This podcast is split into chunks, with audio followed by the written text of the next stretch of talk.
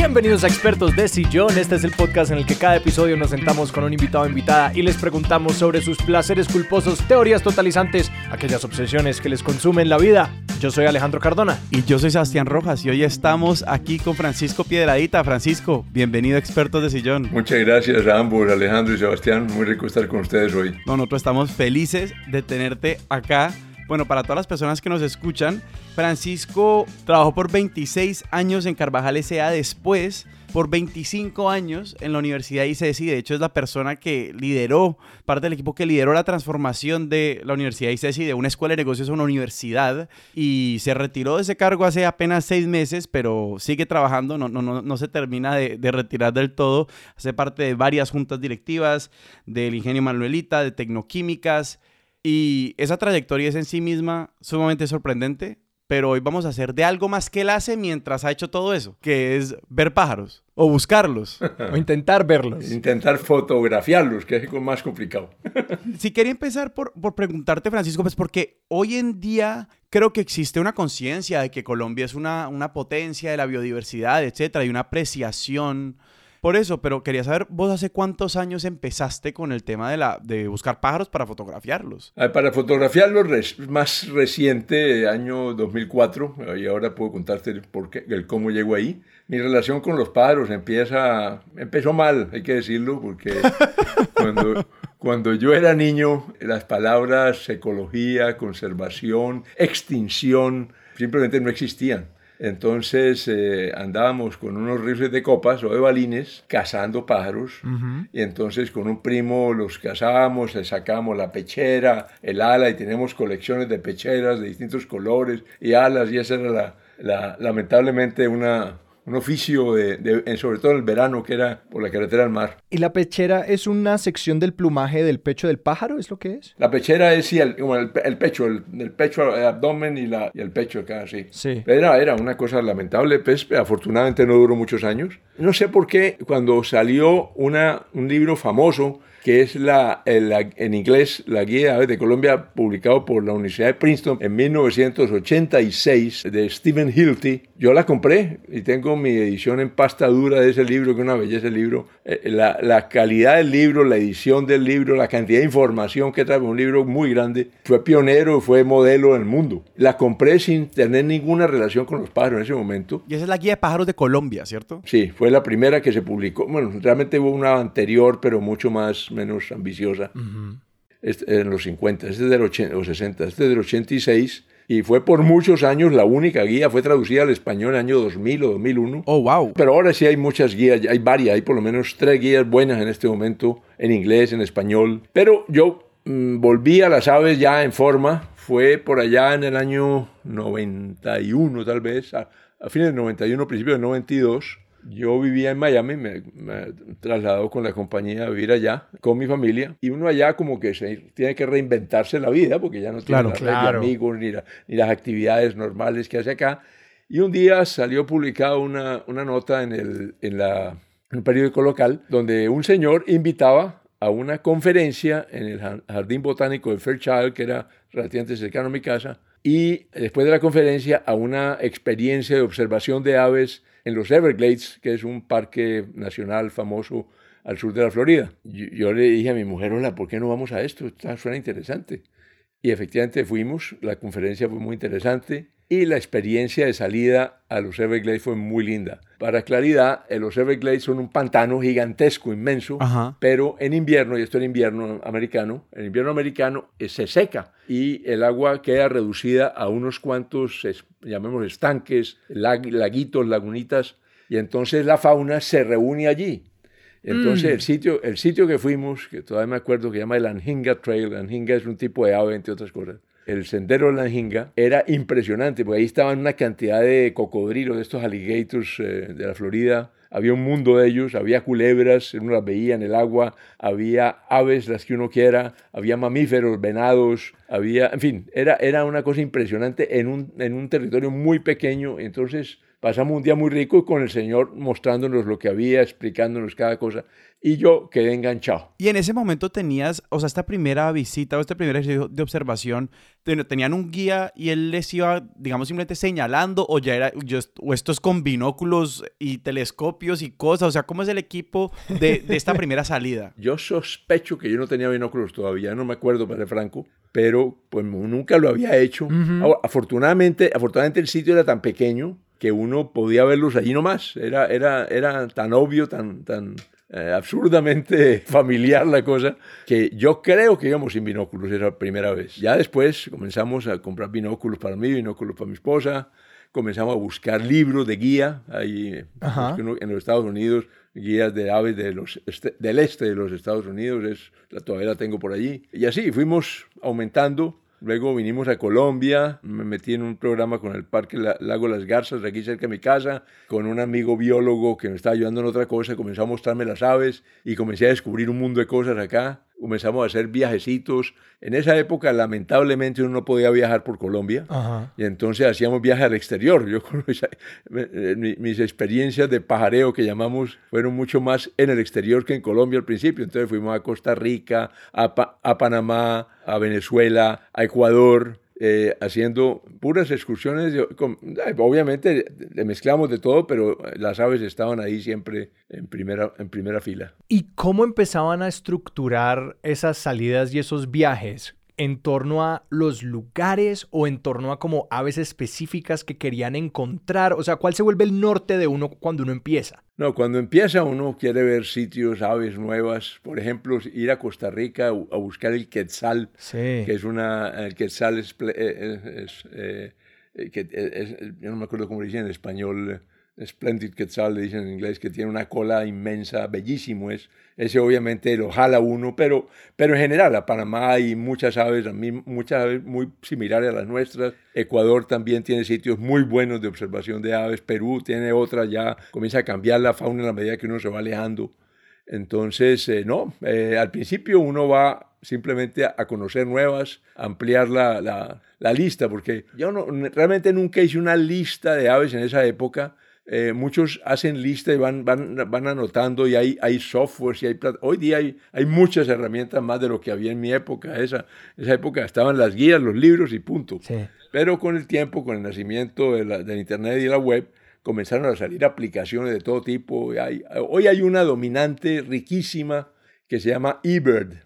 Eh, y eh, el eBird es, un, es una plataforma que montaron en la Universidad de Cornell en los Estados Unidos eh, la Universidad de Cornell tiene el laboratorio de ornitología de Cornell, eh, que es lo más, de lo más importante del mundo probablemente en, en, investigación sobre la vida de las aves. Y ellos montaron esta, esta plataforma que hoy recibe no sé cuántos centenares de miles de, de datos diarios claro. de, de, de pajareros de todo el mundo que estamos inscritos allí y que en cada salida registran las aves que vieron, el sitio donde las vieron, de qué horas a qué horas, todo esto, y se manda ya. Y eso es lo que llaman, eso hace parte de un proyecto muy grande de ciencia ciudadana. Claro. Porque toda esa información que le llega a la Universidad de Cornell, al, laboratorio de ornitología, se vuelve información valiosa que ahora con estas aplicaciones del Big Data y todo esto, pues hacen maravillas. Ustedes no pueden ver en la web posiblemente en, eh, en, la página web de Cornell, se ve la, la migración de las aves. ¿Por qué? Porque la gente está Les toma fotos en distintos sitios. No, no, no, no fotos, no, registro. Yo hoy, hoy salí en no sé dónde, en el Perú, eh, y, y, luego y sale, registra también el que está en Ecuador, el que está en Colombia. Claro. Y entonces, y entonces ¿qué aves vi? Y entonces con eso ellos acumulan toda esa información y muestran cómo van, eh, van migrando las aves en, manadas gigantescas a, través, de distintas rutas y eso está graficado en la, página de Cornell que es bellísimo. Es una de las aplicaciones, pero tiene muchísima información muy rica eh, que hoy es, valiosa para el mundo entero y, entonces mucha gente está en eso y además hacen competencias. Este sábado que viene, el sábado 14 de mayo, es el Global Big Day. El Global Big Day es el día eh, mundial de las aves. Entonces se invita a todos los observadores a que salgan y registren lo que vieron ese día.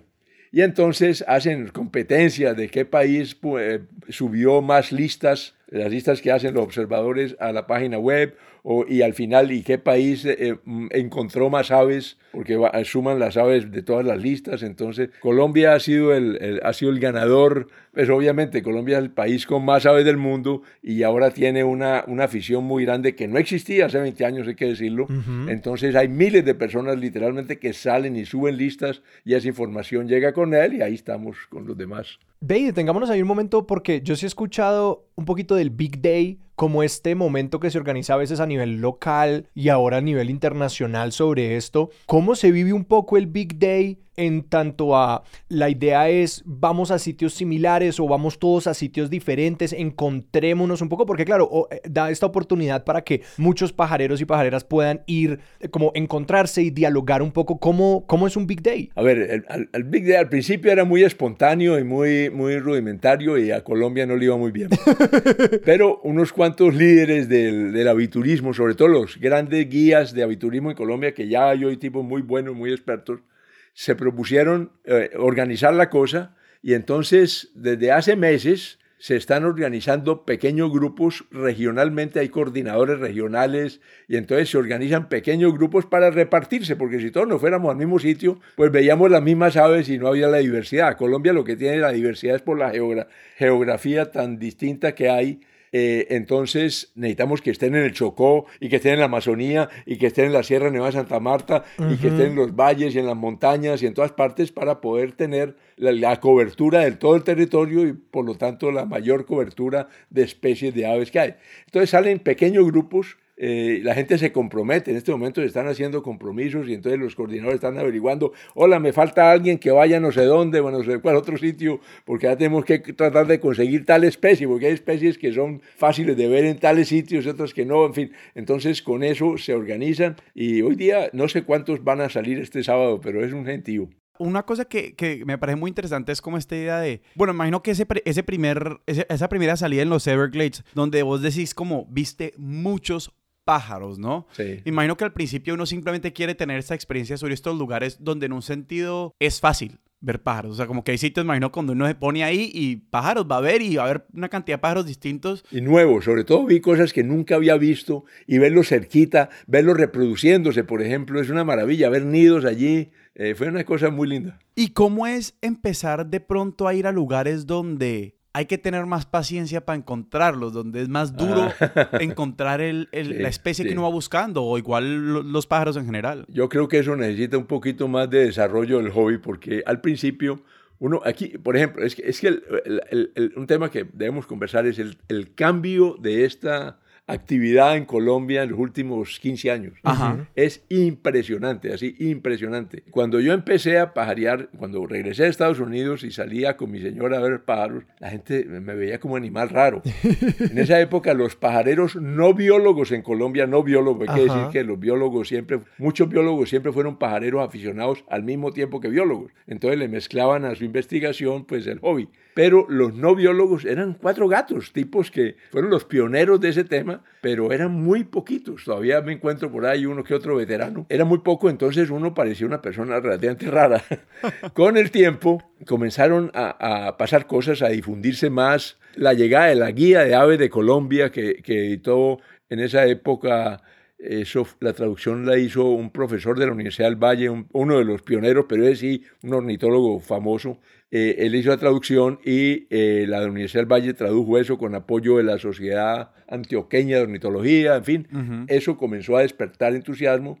Vinieron más guías, más gente. Vino la Feria de Aves de Colombia en Cali y comenzó a mover. Aquí en Cali, por ejemplo, eh, hoy hay centenares, yo estoy en unos chats donde hay centenares de personas aficionadas y ya hay muchos sitios alrededor de Cali donde uno puede ir a ver aves. Wow. Hay, la, ceba de aves es muy interesante porque uno pone alimentadores de colibrí y llegan colibrís. Yo tengo aquí colibrís, eh, alimentadores de colibrí en mi casa. Aquí, no me, por ser este sitio, pues no me llegan tantas especies, pero uno se va aquí al kilómetro 18. Claro. Y cerca, alrededor del kilómetro 18, en la carretera que va hacia Dapa, los que conocen la zona, hay cinco o seis lugares donde hay no solamente alimentados de colibrí, sino que alimentan otras aves a ciertas horas y salen animales que no se ven nunca, animales que son muy de bosque, pero salen porque les gusta la comida que les dan y les prometen buena comida, los cuidan, los consienten, los fotografían y van todos los días a sus comeros. Y con eso entonces la gente comienza a ver aves distintas y entonces ahí comienza la gente a entusiasmarse porque ya comienzo a pensar en mi colección de aves. Unos son con fotografía. Hoy la fotografía se ha vuelto muy popular eh, porque hay muy buenas cámaras y muy, buena, pues, muy buenas posibilidades. Entonces hay mucha gente que arranca con fotografías del principio y comienza, entonces comienza ya a llenarse de las mismas especies y comienza a querer buscar nuevas especies. Y ahí es donde comienza ya a arriesgar a ir a sitios nuevos donde ya no va a haber cebaderos, donde hay que tener mucha paciencia, donde hay que correr riesgo de que el animal aparezca o no aparezca, pero, pero la ventaja de Colombia es que, que, en muchos sitios hay muchas aves de todas maneras. Sí. Entonces, yo acabo de llegar de Barcelona y es tristísimo que en la ciudad no se ven sino dos o tres especies de aves. Eso no, no puede ser. Uno aquí en la ciudad de Cali, aquí en mi casa, en, para es un dato, en pandemia, cuando empezó la pandemia, yo me puse por las madrugadas, por las mañanas, antes de empezar a trabajar, y los fines de semana, que no podía salir, a fotografiar las aves de mi casa. Mi casa incluía en ese momento un lote que estaba vacío ahí porque iban a construir una casa. Entonces, alcancé a, a, completar un área relativamente grande, pero era un par de casas de familia. Sí. Y fotografié 75 especies distintas en un par de meses. Wow. Eso, eso es una barbaridad para una ciudad. Claro. para, una, para, una, para un barrio, para, una, para, una par de, para un par de casas. Entonces, eso obviamente uno se va a Europa o a Estados Unidos, eso no pasa nunca. Claro. Y ahí me surge la pregunta por la fotografía. ¿Cuándo entra la fotografía a jugar para vos? Y un poquito es como, ¿qué tan buen fotógrafo tiene que ser uno para ser fotógrafo de aves? A ver, ¿cómo comencé? Tengo que decir de chiripa, como decimos acá. eh, mi hijo se graduaba ya en tu universidad, Sebastián, Ajá. y a mí se me olvidó llevar mi cámara viejita, yo tenía mi cámara de película de toda la vida, que yo nunca fui fotógrafo. La dejé en la casa y al llegar allá, ¿cómo así que voy a estar en el grado mi hijo y no tengo cámara? Y, entonces me convenció de que había que comprar una cámara. Entonces nos fuimos por un almacén y obviamente ya no había sino cámaras electrónicas. Yo nunca me había preocupado siquiera por eso. Y soy tan de buenas que el vendedor me vendió una cámara con un zoom. Con zoom es decir, que me acerca las imágenes. Sí. No era un zoom gigantesco, pero era un buen zoom. Un zoom. Uh -huh. Yo no sabía para qué servía eso, para ser franco. Eh, el hecho es que la compré y me fui con ella para el grado y después nos fuimos de paseo. Y en los descansos del paseo comencé a, a probar el zoom y a salir. Y entonces, como las aves me interesaban, veía una ave por ahí, comenzaba a disparar y a ver. Y comencé a ver que salían unas fotos muy bonitas. Y dije, hola, aquí hay algo. en esa época todavía no había mucha fotografía de aves, hay que decirlo. No era, no era, el hobby de la fotografía de aves, no era una cosa amplia, era más de, unos cuantos editores, fotógrafos de naturaleza, en fin, pero, y científicos, pero no había un hobby grande. Pero yo comencé a fotografiar, después me conseguí un, un uh, software, Photoshop, y comencé a descargar mis aves y a juntarlas y a conseguir la información y a tenerlas todas con su con sus tags de dónde la tomé, que el nombre, el nombre en español o en inglés o en latín. Y comencé a subir y comencé a encarretarme, como decimos acá, porque la colección comenzó a crecer. Y entonces ya no era eso de que iba esporádicamente a un sitio de unos pájaros y me gustaba la cosa, sino que ahora volví a mi casa y, les trabajaba a mis fotos y entonces comencé a tener una colección de aves, de fotos de aves que hoy, después de haber borrado muchas cosas que ya no, no veo, no aprecio porque las he reemplazado con mejores, tengo más de 15 mil fotos de aves en mi computador. Uf, 15 mil. sí. y tengo más de, más de 2.300 especies fotografiadas, eh, y todo muy bien, cla las clasifico por, por territorio, por familias, obviamente. En esto, la, yo el hobby, hay que decirlo, el hobby de observación de aves es, es de lo más rico que puede uno conseguir, porque tiene una cantidad de dimensiones. Claro. La sola observación de las aves ya es una experiencia bonita. Uh -huh. Las aves son bellísimas, hay unas extraordinariamente lindas, extraordinariamente raras también la estética, pero además el salir a la naturaleza ya también le, agrega mucho al hobby. Pero además está el tema científico detrás de esto y entonces uno comienza a interesarse en la historia natural de las aves, en cómo se reproducen, dónde viven, las migratorias. Eso, el fenómeno de la migración es de los fenómenos más impresionantes y más interesantes. Acaban de registrar un grupo de la Universidad ICESI eh, acaba de registrar una, un ave que, que, no se sabía que podía volar, 4.800 kilómetros voló eh, sin parar hasta Texas. ¡Wow! Eh, hace, hace un, par, ah, lo reportaron hace unas semanas, hace un par de semanas. Porque hay unas que vuelan, no, hay unas que sí se sabe que vuelan más de 10.000 kilómetros sin parar. Oigan, bien lo que estoy diciendo, la cifra es absurda. Son unas aves, eh, aves de la misma familia de esta, que son aves de playeras que se llaman, aves que se, van, se ven más que todo en las playas y en, los, a la orilla de los, de los ríos y, de los, y del mar sobre todo. Y esas aves hay unas que vuelan de Alaska a Puerto Montt en Chile o que vuelan también de Alaska a Nueva Zelanda, sin parar. Dios mío. Ese, fenómeno ya, estudiar ese fenómeno es riquísimo. No, pues es uno entender precisamente cómo un animal, un órgano, un, algo que está vivo puede trasegar 10.000 kilómetros sin parar, pues porque yo me tengo que atravesar el Océano Pacífico no debe ser una cosa fácil, o sea. Es de loco, es de loco, sí. Y entonces han estudiado cómo, por ejemplo, aumentan de peso y, y, y reducen algunas de sus vísceras eh, en volumen para poder aumentar grasa, porque la grasa es la que les permite hacer los viajes tan largos. Entonces acumulan grasa por unos, un tiempo y cuando están listas salen y al llegar allá pues llegan obviamente exhaustas, pero llegan. Y, y esa es la historia, y es la historia de muchas especies. Y en este tema de la biología, ¿Cuáles son las herramientas esenciales que se necesitan para empezar a identificar las aves? Porque en estos momentos, pues, del día a día o incluso de los grandes días de pajareo, pues se le pide a las personas cuéntenos qué ave está viendo, qué aves están viendo en, sus, en los sectores donde están y viendo muy por encima incluso la carátula de la guía de aves de Colombia, por ejemplo, o eh, no sé, aquí en internet viendo algunas de las de los recortes pues que hay de, del, del libro. Yo veo una página que tiene como tres subespecies diferentes, cada una con sus seis subespecies, y a mi ojo burdo no educado, yo es como, esto es el mismo pájaro. Mi, papá, mi papá también, o sea, en la, en la finca él dice, ah, mira tal, mira tal, mira tal, y yo, Papá. Es el mismo pájaro. Son el mismo pájaro. Para mí es el famoso barranquero, que es un pájaro muy único, y el resto todos son iguales. En, mi, forma ¿cómo así? No, no, no, el barranquero. El barranquero es de las aves más lindas que tenemos por acá. Sí, es precioso y es, grande. Y es grandote y es diferente. Hay... Sí, por eso, para mí están el barranquero y las demás.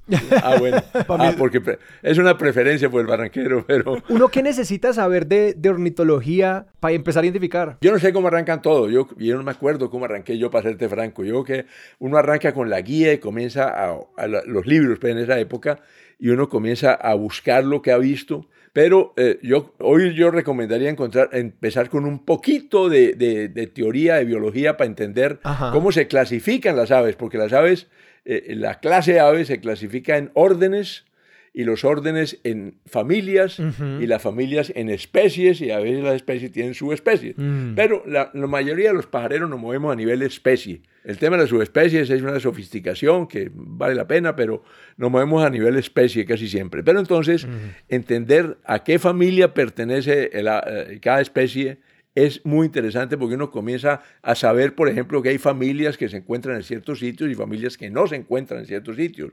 Hay familias que son de bosque, hay familias que son de mar, hay familias que son de, distintos ambientes. luego en las familias las aves tienden a tener ciertos parecidos de comportamiento, pero también físicamente, por tamaño, forma. Uno, una familia muy conocida son los troquílidos. Troquílidos son los colibrí. Los colibríes pero colibrís hay más de 300 especies en, en, América, porque solamente hay en América. Por ejemplo, el colibrí no hay en Asia, ni en Europa, ni en África, solamente en América. Y la mayoría están en el trópico, entre México y Perú. Eh, hay algunos en Chile, Argentina, eh, hay algunos en los Estados Unidos, pero el grueso se ven entre México y, y Perú. Y en Colombia, obviamente, donde más colibrís tenemos. Hay más de 200 especies de colibrí acá. Solo en Colombia. Sí. Profundizando más en la ornitología, ¿qué es lo que más te ha sorprendido, lo que más te ha fascinado de las aves? Porque hablaste de la reproducción y hablaste de la migración. Entonces quería saber, este, mejor dicho, porque esto, lo que decís, tiene muchas dimensiones y uno simplemente se le van abriendo puertas y se le van abriendo puertas. La diversidad de formas y colores es fantástica. Es, eh, mm. Cuando uno ve que un colibrí, hay colibríes diminutos, el más pequeño está en Cuba, por ejemplo. Eh, es una cosa como de 3 centímetros, una cosa, no, menos, un poquito más pero, creo que no pasa de 5 centímetros, incluyendo el pico, ¿no? o 6 centímetros, incluyendo el pico y la cola. Entonces, y eso a llegar hasta un avestruz, y todas son aves. Sí. Entonces, por ahí pasas por una cantidad de cosas. Estoy planeando un viaje al África a ver uno que llama el shubil. Eh, quiere decir, como saben, el pico de zapato. Es un animal que tiene un pico que tiene una forma de zapato gigantesca. Un animal rarísimo que solamente existe allá. Entonces es, una, es un objetivo ver el Shubil. Pero pues como eso hay, hay eh, en, por formas, hay, hay, uno que es fantástico, es raro, que es el casuario. Ajá. Eh, la segunda vez más grande del mundo, ¿no? Es de los, yo creo que en peso de golpe hasta más pesada, no sé por qué. Las patotas de ese animal son impresionantes, el cuerpo. La, la, hembra es más grande que el macho, los colores son rarísimos, la cabeza es azul, un azul cian brillante con rojo, y rosado, y el cuerpo es negro, y, las patas son unas patas gigantescas que dicen que matan si golpean, no sé de eh, dónde viene esa historia, pero, pero yo sí me imagino, yo los he visto de cerquita y, y, puedo asegurar que son muy grandes y un poquito asustadores. y en ese sentido, porque ahorita nos estabas hablando de esta expedición que estás planeando a, a, África, ¿hay un pájaro que se te ha quedado sin encontrar? O sea, que has sido, que has montado ah. viaje y fracasó en un sentido? No, yo no he llegado, yo no he llegado a ese nivel donde organice un, viaje a ver un pájaro. Ok.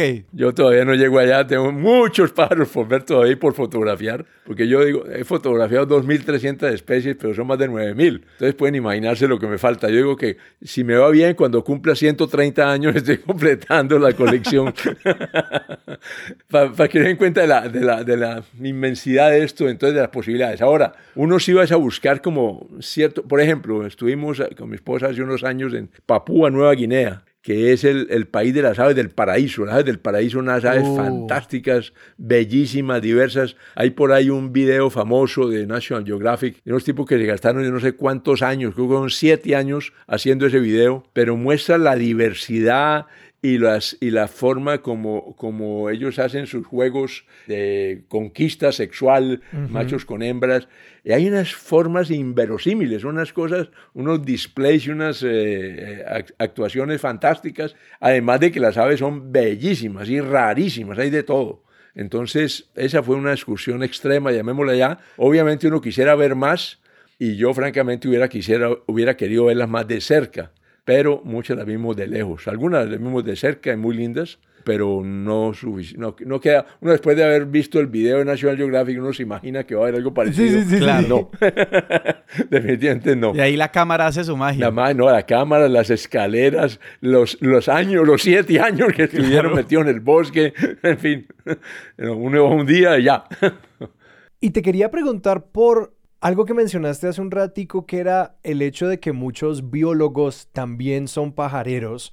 Y como eso inmediato me hace pensar como en Darwin y el hecho de que Darwin también como mucho de las ideas de especiación y de evolución, pues él tuvo la, la, habilidad o la posibilidad de pues hablar mucho de eso desde los pájaros y hacer muchos experimentos con pájaros. Entonces me, me, quedé pensando mucho en cómo, cuál es esa facilidad o cuál es la razón particular de que es pájaros en particular a lo, a lo que los biólogos se ven atraídos tanto como, bueno, en el momento inicial de Darwin para como hablar de esa especiación y todo eso, pero ahora como biólogos que pueden tener otras especialidades y que al mismo tiempo dicen, yo puedo hacer un trabajo de campo casual y divertido a través de los pájaros. Yo creo que Darwin efectivamente trabajó con aves y hizo un trabajo muy importante en, en, Ecuador, en las, en las Islas Galápagos, coleccionó los famosos eh, pinzones de Darwin. Y, eso, y eso le sirvió a él para postular, eh, pues fue uno de los, de los insumos para postular su teoría de la selección natural y de la, y de la evolución. Yo a propósito estuve en Galápagos tratando de fotografiar todos los pinzones de Darwin, pero me faltaron dos. ¿Te quedaron faltando dos? ¿Cuántos son? ¿Cuántos pinzones son los que hay que fotografiar? Me, corchaste ahora porque eso van a unos, unos nueve o diez. Ajá. Pero uno me faltó porque estaba en una isla muy lejana, era endémico de una isla lejana, ya no íbamos, no había forma de ir. Y el otro era el de los manglares porque no, no pude ir a los manglares a buscarlo los demás y lo agarra todo. Eh, y uno ve la forma de los picos, cómo varía. Los, hay uno que es como carpintero que trabaja, coge un palito y con el palito saca la, la comida de los huecos. Y hay, hay otros, eh, en fin, hay, la variedad es increíble de tamaños y formas de pico. Y eso fue lo que él descubrió. Eh, más recientemente, un par de biólogos de la Universidad de Princeton, precisamente, estuvieron en, en una isla de Galápagos, una sola isla, viendo la evolución en, en vivo. Eh, porque la evolución normalmente es un fenómeno muy lento, Ajá. pero en esa isla de Galápagos, eh, según el clima, cambia la, cambia la flora. Ajá. Y según el cambio en la flora, cambiaba el, el tamaño del pico y forma de pico que se apropiaba a los nuevos frutos. Ujú. Entonces, a los- al tamaño de los frutos. Entonces, eh, los aves que evolucionaban cambiando la forma y tamaño de pico eh, en el tiempo. Y los tipos, esta era una pareja y pudieron, y hay un libro muy bonito sobre esa experimentación de ellos, de ver la, la- la evolución en vivo, porque por, la, por el cambio de la flora cambiaba la fauna adaptándose a la flora. Francisco, yo te quiero preguntar por, ahorita hablaste, estabas mencionando los colores de una de estas aves y usaste como tres, como tipos de colores pues en los que yo al menos como habitualmente no pienso. Yo no creo que yo, yo no creo que yo pienso como en azul cian todos los días cuando me levanto. Bueno, ahí, ahí habló, ahí habló el carvajalino que trabajó en impresión. Entonces, el azul cian, el azul cian es muy importante en impresión de multicolor. Y sí te quería preguntar un poquito por, por claro, este ese elemento estético y cómo se han ido un poquito, cómo ha, cómo ha cambiado tu mirada en general, pero obviamente para, para, para empezar a apreciar todo este rango y todo esto, toda esta diversidad de formas que hay en las aves, ¿cuáles han sido como, no sé, si tenés un par de historias de, de momentos donde vos dijiste, uy, yo antes no era capaz de percibir estas diferencias y ahora sí? Lo que pasa es que uno encuentra sorpresas de diferencias. Hay, hay un colibrí, por ejemplo, eh, que se llama el spatu- en inglés spatule tail, es cola de espátula. Ajá. Ujú. Está en una, en una zona pequeñísima de las Andes peruanos.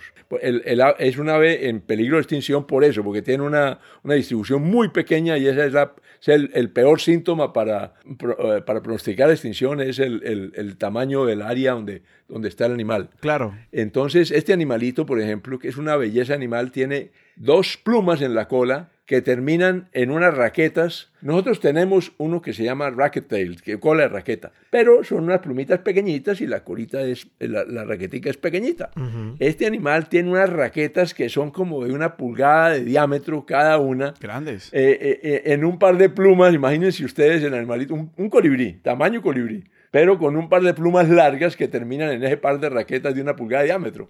Eh, azules, bellísimas, entonces esa- eso, eso a uno lo, lo- deja inolvidable. O ver un gallo de roca, que es un- el gallo de roca andino, nuestro, una de nuestras aves de acá, de, la- de los Andes, aquí en Cali están, en el municipio de Cali, en los Andes, andino, de Andes caleños están. Y, y es un ave un rojo encendido que, que uno no puede olvidar nunca después de haberlo visto. Bellísimo, además de forma linda. Y, y verlos haciendo otra vez, su- eh, se reúnen en lo que llaman LEX, LEX, L-E-K. Un LEC es donde se reúnen las- los machos normalmente a hacer sus displays, sus demostraciones para enamorar a las hembras. Y entonces compiten en quién hace mejor su display y esto. Y entonces ver un, un lek de gallo de roca es de las cosas más lindas. Hay un pueblo en Colombia que es, es favorecido por la naturaleza y es que en Jardín, Antioquia, eh, a 10 minutos caminando del centro, de la plaza central del pueblo, hay un lek de gallo de roca. Eso, Wow. no- eso es fantástico y, y es- hay fenómenos así lindos que uno puede gozarse y que uno, a los que uno tiene que ir, como ir a, no sé, como van los, Un los católicos a Lourdes, un peregrinaje exactamente. Ve, y te iba a preguntar, como hablando de todos estos distintos comportamientos de los pájaros, ¿cuáles son algunos comportamientos o conocimiento que uno tiene que recolectar un poco para poder encontrar el pájaro y avistarlo con mayor facilidad? Porque me imagino que pues habrá mucho pájaro que es activo en distintas horas del día o que uno tiene que saber más o menos en dónde lo tiene que estar buscando, pues en el aire o en los... En, sí. Una, confesión eh, pajarero es que lo más importante que tienes que conocer es un buen guía. A ver, en esto de las aves hay, hay, unos, hay unos profesionales y es una profesión que en Colombia se está desarrollando bien afortunadamente y hay muchos jóvenes eh, profesionales, algunos biólogos, pero otros no biólogos. Tengo una- un guía que es economista, eh, pero los pájaros lo, lo- lo engarzaron y el tipo está metido de cabeza en eso. Entonces los guías comienzan a visitar los sitios con más frecuencia. Eh, primero desarrollan, tienen un desarrollo del oído que es clave. En, en- en observación de aves, antes de la observación con la vista está la del oído. yo tengo problemas de oído, tengo que reconocerlo, eh, en parte por la edad ya, entonces en las, los tonos muy altos, y muchas aves tienen tonos muy altos, yo no los oigo. Mm. Y, eso, pues, ya, y eso ya es una, una limitación. Pero si voy con un buen guía, un buen guía oye todo, unos oídos inverosímiles. Entonces lo oyen a distancia, calculan la distancia y todo eso, y lo llaman, y el ave viene. Hay una fórmula llamar, pues llaman playback, de la que no se debe abusar, pero que es muy valiosa porque es poner una grabación del canto de él y ellos vienen a ver quién es, quién se está metiendo en mi territorio, Mm. o, eh, en fin, de- y, y aparecen en- con esto. Entonces, el- los guías saben qué se ve, dónde se ve, cuándo se ve y si está por ahí o no con el canto. Esa, esa, yo trato siempre, es, no puedo ir siempre, pero sí en muchos casos y sobre todo a sitios nuevos, de ir con un buen guía, porque el guía, un buen guía hace la diferencia. ¿Y los guías se especializan en zonas o, o mejor dicho, Pues en hay, hay unos que son muy universales, hay unos que son, bueno, sobre todo cuando estás empezando, te especializas en zonas, pero yo, tengo amigos ya colombianos que te manejan Colombia entera y tengo amigos internacionales que te manejan varios países. Ujú. Y ahora son, son conocimientos enciclopédicos, tiene una memoria bárbara de cantos, por ejemplo, y de nombres de aves, que eso requiere una memoria muy bien, muy, muy buena, porque tienes que eh, eh, es- conocerte las, las, lo- los- las, tona- las tonadas que cantan los pájaros, los timbres de los pájaros. A mí me han tocado eh, casos fantásticos de un- una vez iba con un guía en Panamá, en carro, oiga, en carro entrando a un lodge, y de pronto para. Me dice, no, es que oí tal colibrí, colibrí. ¿Qué? El canto de un colibrí es una cosa finísima. Y me dice, oía tal colibrí en el carro. En mano. un carro, además, sí. En el carro, sí. Yo como así. Y, y paramos, y paramos, y me señala, allá está. ¿Qué? Y efectivamente alcanzaba a ver por un huequito allá en una, en una matorral, allá estaba el colibrí parado y alcancé a tomarle la Wow. foto. Eh, pero eso, eso, y como ese hay mucho, ¿no? En- aquí en Cali hay gente muy buena ya, eh, en el Valle, en Colombia, gente que los ubica así rápidamente, y eso hace una diferencia muy grande para uno aficionado. Ve, y ahorita mencionaste que no se debe abusar esta figura del playback, de, de- de ponerle Sí. al pájaro su propio canto. ¿Por qué no? Pues hay, hay teorías de eso, eh, pues básicamente porque es como, es como, es un poquito de engaño, Ajá. Claro. y entonces eh, el engaño del pájaro también funciona porque el pájaro, al primero, puede que venga la primera vez, pero y la segunda y la tercera, pues no viene la cuarta Mm. probablemente. Segundo, para, se puede uno suponer que para el ave después se va a enredar cuando oiga el canto de uno de verdad, que no sea la grabación mía y no de uno de verdad, y ya va el pastorcito mentiroso, ¿no? ¿A quién le creo? Básicamente afecta el ambiente, afecta la naturaleza. Sí. Entonces eso de estar uno con playback todo el tiempo eh, eh, y repetido, repetido, repetido, se vuelve, se vuelve nocivo. ¿Cómo se configura un grupo para una salida de avistamiento de aves? Porque se me ocurre, eh, no sé, que de pronto un grupo muy grande, que debe haber como un límite natural a qué tan grande uno quiere que sea un grupo, sencillamente por el ruido que se produce y la, la no sé, la falta de diversidad que habría dentro de la experiencia de distintas personas que quieren ver muchos pájaros diferentes. Y cómo es un poco, digamos, la división de tareas, un poco que puede surgir cuando uno forma un equipo para avistar aves. En general, los grupos no pueden ser muy grandes. Eh, un grupo de más de, 10, per- de más de 10 personas es una manifestación observación de aves. Van a protestar las aves. Depende un poquito de a dónde vas a ir. Sí. Porque si uno va a ir a una playa, pues en una playa uno puede regar, pero si vas a ir a un monte, en un monte normalmente hay que ir en fila india, y entonces el que está de décimo tiene muy poca probabilidad de ver lo que vio el que está de primero. Sí, sí, sí. Claro. El, el que vio, el, el guía va adelante, el primero, el segundo van con el guía y ven, el guía ve algo y lo señala, pero luego el- el- si el pájaro se va rápido, eh, pues los que están de últimos no lo alcanzan a ver. A veces, a veces el pájaro se queda, entonces se alcanzan a hacer reubicaciones y eso, pero, pero es- entre más grande el grupo, más complicado. Muchas veces se usa que si hay un grupo más grande, van dos guías, y entonces se reparten un poco el, el trabajo y el, y el espacio. El cómo se configura mm, depende. Si hay, son salidas informales, hay, hay, el chat es hoy día una herramienta impresionante. Yo participo en unos chats y uno... En WhatsApp alguien coge y dice, voy para tal sitio. Y alguien dice, yo también. Sí, ¿quién quiere ir? ¿Quién quiere ir? No sé qué. Y comienzan a organizarse y ya voy, ya voy. Tengo, tengo cupo en el carro para tres y se van y se van juntas y ya. Lo otro ya es el, la- el, grupo, el grupo organizado por un guía, una- un guía que ofrece un tour. eh, y eso hay, ustedes no se imaginan el- la cantidad de empresas internacionales y ya locales y nacionales también ofreciendo tours. Entonces, Si uno quiere, piensa en algún destino, uno busca en la web y ahí aparece. o, o, cuando es una cosa local, en el chat te están, te están anunciando, vamos a, estamos organizando un tour a tal parte, vale tanto, quienes quieren, quienes se apuntan. Eh, en fin, hay toda la gama de sofisticación. Hay unas compañías, una multinacional que se llama Victor Emmanuel, una americana, que es sofisticadísima, tiene decenas, decenas de guías y hacen, eh, pues, van por el mundo entero, eh, a todos los sitios que ustedes se puedan imaginar. Y en ese sentido te quería preguntar, pues porque vos dijiste que esto lo empezaste a hacer con tu esposa, ¿no? Imagino que dijiste, acababan de irse a vivir a Estados Unidos, pues que, exacto, uno tiene que reinventarse, tiene que encontrar otras compañías. ¿Cómo, cómo ha sido esto? Porque imagino que lo siguen haciendo juntos en gran medida. Sí, he, he tenido la fortuna de que mi esposa, primero le gusta la naturaleza en general, ella eh, tal vez se, metió más con la naturaleza antes que yo, inclusive. Ella, lo que pasa es que el fuerte de ella son las orquídeas, es experta en orquídeas, tiene orquídeas en centenares aquí en la casa y le fascinan, entonces ella siempre anda buscando orquídeas también. Lo que pasa es que las orquídeas uno tiene que tener suerte para verlas porque tiene que estar en flor y si no, pues verlas en un mar de, bosque no es fácil. Obviamente se ven y ella siempre la está mirando y tratando de, de, cuidarlas y de que no se caigan, de que estén protegidas, de que no las pisen, de que no las dañen. Eh, pero, pero a ella le gustan las aves también y, y, y, las plantas y los paisajes. Entonces ella se divierte cantidades y ella me acompaña siempre. De modo que eso lo hace más fácil, más rico. Pues para algunas personas tenerse que separar ya, entonces se vuelve un puede volverse de conflicto matrimonial porque pues, uno comienza, comienza a irse más tiempo y entonces si la otra persona no quiere ir, pues eh, ese, se puede volver complejo. Casi siempre nosotros somos la, única pareja en el grupo. Hace poquito estuvimos en un grupo, con un grupo de aquí de Cali en, en Mitú y habíamos dos parejas dos parejas. Los demás eran, curiosamente, que es un cambio importante, reciente en el hobby, mujeres. Esa, los dos últimos tours en los que he estado, uno en México y uno en MeToo, en ambos ha sido mayoría mujeres. En el grupo de México era un grupo pequeño, éramos seis personas y yo era el único hombre. Y en el grupo de MeToo éramos diez personas y habíamos dos hombres, pero eso es nuevo.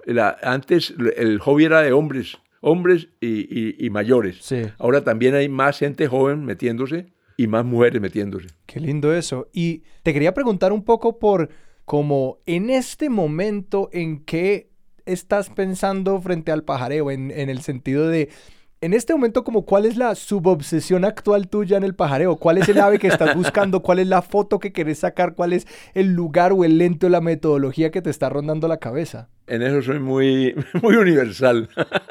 no tengo una, una particular. Siempre quisiera tener mejores fotos de cada especie que tengo. Ah. De algunas tengo unas cosas muy lindas, de algunas tengo unas fotos decentes, de algunas tengo fotos muy malas. Entonces, de esas muy malas quisiera poderlas mejorar. Esa es una cosa que uno quiere siempre, pero son centenares de, de aves. Sí. Cuando tengo 2.300, yo no las he clasificado. Un día estoy por un sistema de estrellitas para ver mm. cuáles están en 5, cuáles en 3, mm. 4, cuáles están en 1 entonces, a ver cuáles son. Pero, no, lo otro más geografías también, geografías nuevas. Les contaba lo de Uganda, que era un espacio nuevo, y voy a ir con un guía bueno, entonces va a ser una oportunidad muy linda de ver muchas especies, además de que vamos a ver gorilas y chimpancés, aspiramos a ver. Claro. Y eso le da una riqueza al tour, macho. Porque yo también, yo fotografío lo que se me atraviese vivo, eh, incluyendo flores, incluyendo reptiles, tengo una colección grandísima, y tengo una colección de insectos muy grande, tengo eh, mamíferos, tengo un montón de mamíferos, pero siempre el objetivo central son las aves y los otros van ahí colgándose. Y en ese sentido, te quería preguntar por, sí, por los viajes que más te han marcado, o sea, cuáles han sido las geografías que más te han impresionado, esos lugares a los que igual siempre volvés. Pues porque obviamente ya habiendo mencionado como que has ido a Papua Nueva Guinea y a esta otra cantidad de lugares, como cuáles son los, esos viajes que más te han marcado. No, es que, es que el mundo tiene cosas muy lindas y la diversidad de esto es muy grande. Australia ha sido una experiencia riquísima. La, fauna australiana es muy diferente, completamente diferente a nuestra. Entonces, todo lo que ves allá es nuevo y, y, hay una belleza de animales. Las palomas, por ejemplo, uno está acostumbrado a que las palomas aquí son cafecitas, grisecitas. Todas las palomas nuestras son de muy poco colorido. Allá las palomas tienen unos colores inverosímiles, pero sí, inverosímiles. Naranjas, verdes, azules, morados. unas bellezas increíbles. Entonces, pero he estado en el polo dos veces. Y, al polo y en el polo hay pájaros. En el polo hay unos pájaros inverosímiles también, lindísimos. Y, estuve en el polo, estuvimos en el polo por Noruega y luego estuvimos en el polo por, por Alaska. y las dos experiencias fueron riquísimas. A Noruega fuimos solos, sin guía, eh, paseando en carro en, en, el norte de Noruega, en, dentro del Círculo Polar, y de ahí volamos después a Svalbard, que es un, archipiélago que queda, eso ya es al lado del polo, literalmente. allá. Yo creo que es la ciudad más, el pueblo más al norte del mundo, yo creo que es Svalbard, eh, se llama Longyearbyen. Esa fue una experiencia muy linda, pero luego estuvimos en Alaska con guía y, fue fantástico porque vimos una cantidad de animales increíble, unos patos que uno no se imagina, unos álcidos, una familia que son como, digamos, los pingüinos del norte, que los pingüinos se dan solamente en el polo sur y, alrededor. Estos donde del norte son más pequeños, pero hay unos bellísimos, no sé si conoces un puffin, esos que tienen unos picos de colores bellísimos. Sí, sí, sí. Eso los vimos al lado, vimos tres clases de puffin distintos y otros parecidos. Hay, hay cosas muy bellas en esos sitios, en fin, en África, en el, en, América, en, en, el Perú, hay sitios buenísimos también. Hemos paseado bastante en Perú, bastante en Ecuador, muchísimo en Colombia, obviamente, aunque tenemos muchos sitios todavía por recorrer en Colombia, en Panamá, Costa Rica, en fin, todos los países ofrecen cosas muy lindas. O sea, yo no te puedo dejar ir sin preguntarte por, yo creo que yo te conocí por un viaje muy famoso que vos hiciste. ah, ya sé para dónde. hace años, hace 11 años, en mayo eh, del, año 2011, efectivamente por esta época, fui a New Orleans, a la Universidad de Tulane, viaje de trabajo. Yo siempre que tengo viaje de trabajo le mezclo pajareo, eh, pero en ese estuvimos en una, estábamos en proceso de acreditación de la Facultad de Administración de la universidad y estuvimos dos o tres días trabajando en eso y al final era el, el, viernes por la noche yo les dije a mis colegas, bueno, ustedes se van mañana para Cali, yo me quedo mañana sábado pajareando, ya tengo arreglado un tour, un tour personal mío con un taxista para ir a un parque aquí al sur de Nueva Orleans. Y entonces me fui, eh, ellos se fueron y yo dije, yo viajo el domingo y me fui para el, para el parque de Nueva Orleans. Estuve pajareando por la mañana en un sitio, en una parte del parque muy rico, muy bien. Fui a almorzar con el taxista y en el almuerzo me di cuenta que había un, un sendero que se llama el sendero del Wood Duck. El Wood Duck es como el, el pato puede traducirse de madera o el pato de bosque, que es un pato bellísimo que yo no conocía y que yo quería fotografiar. Y entonces decían que en ese sendero al final anidaban y que no sé qué, y una, historia que contaban ahí, y yo me la creí. Y entonces volvimos después del almuerzo, parqueamos el carro y le dije al taxista, espéreme aquí que en una hora vuelvo. Eh, y me fui por el Wood Trail sin decirle al taxista por dónde iba. Y me fui y eh, al final, eh, pues el sendero estaba muy en mal estado, pero nunca encontré los famosos patos, ni los nidos, ni nada de esto. Y de imprudente seguí caminando y me salí del sendero. Hasta que pues, ahí metí el, pie en, un, lodo y dije, no, me, dio rabia porque tenía que ir a volver al hotel con la, pierna embarrada y todo eso. Bueno, entonces me, me devuelvo. Me devuelvo es que no encontré el sendero. Era una pared de árboles gigantesca Busqué el sendero media hora, suba, baje, suba, baje, no lo encontré. Hasta que resolví que yo sabía, siempre estuve más o menos ubicado de, de dónde era que estaba el carro. Entonces dije, no, yo me voy por aquí yo llego. Y yo llego es que me metí en un pantano eh, de puro lodo, no, no de agua con lodo al fondo, y no de puro lodo. Y para caminar tenía que sacar la pierna y, para moverme, mover el pantano. Entonces resolví que no, que yo le iba a dar una vuelta al pantano para salir por otro lado comencé a buscar, a dar la vuelta y la verdad es que nunca encontré forma, eh, nunca salí del pantano hasta que me encontré una isla por ahí, iban a ser las 7 de la noche, y el, tipo le ha dicho que yo volvía a las 3 de la tarde, algo así, mm. y eran las, iban a ser las 7 y yo todavía metido en el pantano. Entonces revolví que no, que me quedaba ahí y que al día siguiente salía, eh, porque en ese momento no tenía estrategia de salida y, y al taxista lo vieron sacar de aquí al parque. El hecho es que me quedé ahí por la noche esperando que al día siguiente pueda salir, pero por la noche me acordé de que ese pantano está infestado de cocodrilos, de alligators, que llaman los gringos.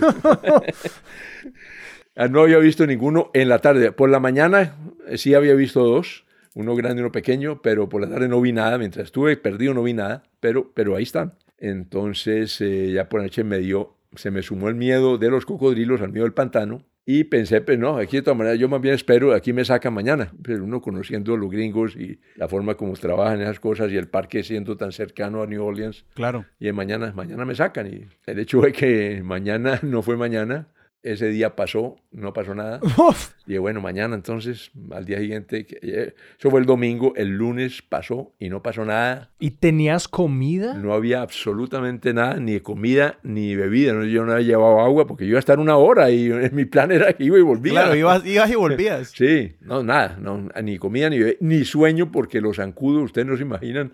Yo Claro. nunca, nunca, afortunadamente, el tiempo que estuve perdido ahí, nunca vi un zancudo, nunca vi un cocodrilo, pero sí vi miles de zancudos. Pasó el domingo, pasó el lunes, pasó el martes y nada. Y entonces yo dije, aquí hay algo raro, yo no entiendo, porque yo, la, la paradoja es que yo decía, yo conozco a los americanos, y los americanos es un tipo perdido tres días en un parque Claro que no, sí. Y- pero yo no sentía nada, ni gente, ni nada, ni helicópteros, ni nada. ¿Y mi familia? ¿Dónde está mi familia? ¿Cómo es posible? Yo- En fin, yo, yo muy, muy desconcertado en ese sentido. Está tranquilo, afortunadamente, pero desconcertado sí. Hasta que el martes por la noche dije, si mañana miércoles, ya el cuarto día, a mediodía no ha pasado nada, yo me voy de aquí porque, ah, comencé a deshidratarme y sentí que me deshidrataba. Yo había oído que si uno se deshidrata, pierde el sentido, pierde conocimiento, sí, en fin, es peligro. Está caput. Entonces, efectivamente llegó el mediodía, no ha pasado nada. Entonces me salí acá. Yo tenía un par de palos con el que me había defendido desde el primer día. Entonces salí de mí, estoy en una isla todo el tiempo, esperando. Me salí de la isla en un acaballado en un palo gigantesco, esos de Catrina, y por ahí avancé unos 20 metros y luego comencé a, ahí a vadear pantano otra vez como el- había hecho el primer día. Y estuve en eso una hora en la dirección que, en la que yo creía que tenía que ir cuando vi el helicóptero arriba. Y yo tenía dos cámaras, por falta de una yo que estaba cambiando de cámara en esa época y andaba con dos Mm. cámaras. En todo caso, le disparé con el flash y en segundos el helicóptero se vino encima de mí. Y ya en media hora apareció una primer pa- patrulla y en otra media hora apareció ya un carrito que tienen allá, unos, unos carritos que son como anfibios. Y cuando yo voy llegando y me encuentro lo que había, bueno, todavía estoy avergonzado, eh, porque la, la parafernalia era impresionante. Primero veo Guardia Nacional de los Estados Unidos, oigan bien, al lado y lado de la, cara del, del sendero por el que me llevaban. Y luego, bueno, había más de 100 personas del Servicio Nacional de Parques, Wow. había bomberos, el sheriff del distrito con su gente y con el helicóptero. Mi familia, había como 15 o 20 personas de mi familia que habían venido. No, no bueno, espantoso. Eh, el- el- el- bueno, obviamente la alegría del encuentro, Claro. pero la, la vergüenza de lo, que, de lo que comencé a ver y lo que vi en fotos después de lo que habían hecho, de lo que Sí. han pasado. Nunca supe yo que los tipos se equivocaron en estrategia de búsqueda, ya estuvieron buscándome, pero por otro lado yo que ellos creyeron que yo estaba muerto. Parece que me buscaron una operación rastrillo, barriendo pantano, Ajá. en vez de regarse ampliamente. En fin, el hecho fue que eh, si no me salgo yo, pues quién sabe qué ha pasado, pero, pero me, me- me encontré con el helicóptero rápidamente y salí bien. Y lo más increíble de esta historia es que en todos esos tres días no viste al pato. No vi el pato, ¿no? Ni, ni, ni pato ni cocodrilo. Bueno, yo me, me quedo, o sea, el cocodrilo lo doy por visto, como decía mi abuela. O sea, no hay problema. Como dicen, ¿a qué lugares vuelves? Entonces, al año y medio fuimos con mi mujer. Y, fuimos... y ahí, ahí sí vi pato y No. cocodrilo.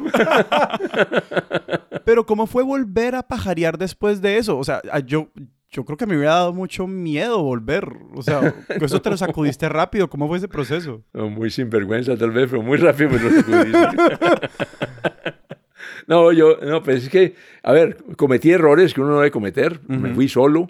Yo no- no- en esa época el celular se usaba distinto a como se Claro, usa hoy. claro. Usted no se imagina lo que, lo que ha evolucionado esto en 10 años. En esa época no había chats ni había nada de esas cosas. Y el celular lo usaba yo como herramienta de trabajo y lo había dejado muy seguro en la caja fuerte del hotel. Claro. Entonces, obviamente, no tenía nada allá en, la, allá en, mi, en mi encierro, en mi isla. Es, es increíble. Y, y yo fui muy imprudente y muy tonto. Y entonces, obviamente, to- todavía tengo vergüenza de lo que pasó con esa pérdida mía. Si alguien después de escuchar esta conversación dice yo quiero arrancar, o sea, ya estoy convencido, voy a arrancar a buscar pájaros, a, verlos, a fotografiarlos, ¿por dónde empiezan? A ver, yo, yo sugiero, hoy día que me, me han llamado algunos amigos, yo sugiero vincularse a grupos locales, porque hay, en Cali, por ejemplo, hay varios y hay, y hay mucha gente metida, y hay gente abierta que quiere que, que venga más gente. Están surgiendo clubes inclusive y esto. Por ejemplo, en Cali ir a la Feria de Aves es anual no- nomás, pero ahí ya uno conoce un mundo de gente y se ubica y se conecta. En la Feria de Aves organizan salidas, entonces uno se inscribe y ahí comienza también a conocer gente y a conocer el ambiente y esto. Para mí es la más, la más fácil. Lo otro es conseguirse una, un libro, una guía de aves y comenzar uno por su cuenta a ver y a tratar de, encontrarlas en la, en la, en la guía y a, y a, comenzar a distinguir y la, la, clasificación de las aves y esto. E equiparse, los binóculos. Yo no, yo no uso binóculos porque no uso no cámara, porque resolví en algún momento que no podía con los dos y que si yo me ponía a ver el ave con binóculos se me iba, la, se me iba y no lo podía fotografiar. Entonces, eh, mi mujer lleva el binóculo y yo llevo la cámara. Y si la gente quiere ver tus fotos de pájaros, ¿a dónde las pueden encontrar? Tengo como 5.000 o 6.000 fotos en, en Flickr, Flickr Francisco Piedradita. Ahí están, hay, hay, fotos de muy buenas, hay fotos no tan buenas, porque a muchas, a mucha, al principio, bueno, al principio porque eran menos buenas, es que yo llevo un montón de años en Flickr, eh, unos 10 años, no sé cuántos. Y luego, por, eh, luego porque monto algunas, porque son aves raras, que hay muy poquitas fotos. Eh, en algunas veces son la, la, primera, la que he montado yo es la primera foto en Flickr en, en, eh, de esa especie.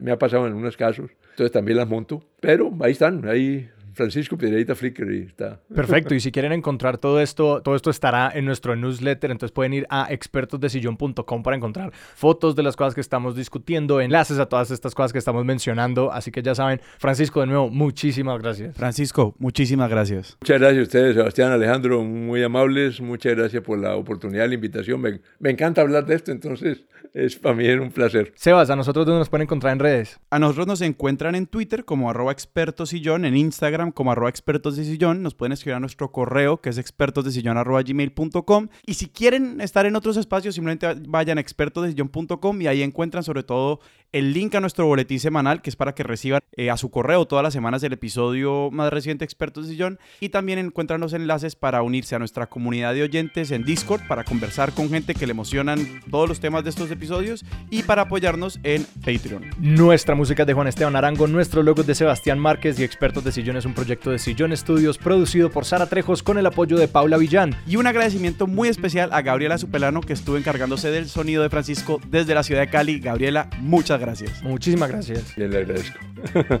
Yo soy Alejandro Cardona. Yo soy Sebastián Rojas, esto fue Expertos de Sillón. Hasta la próxima.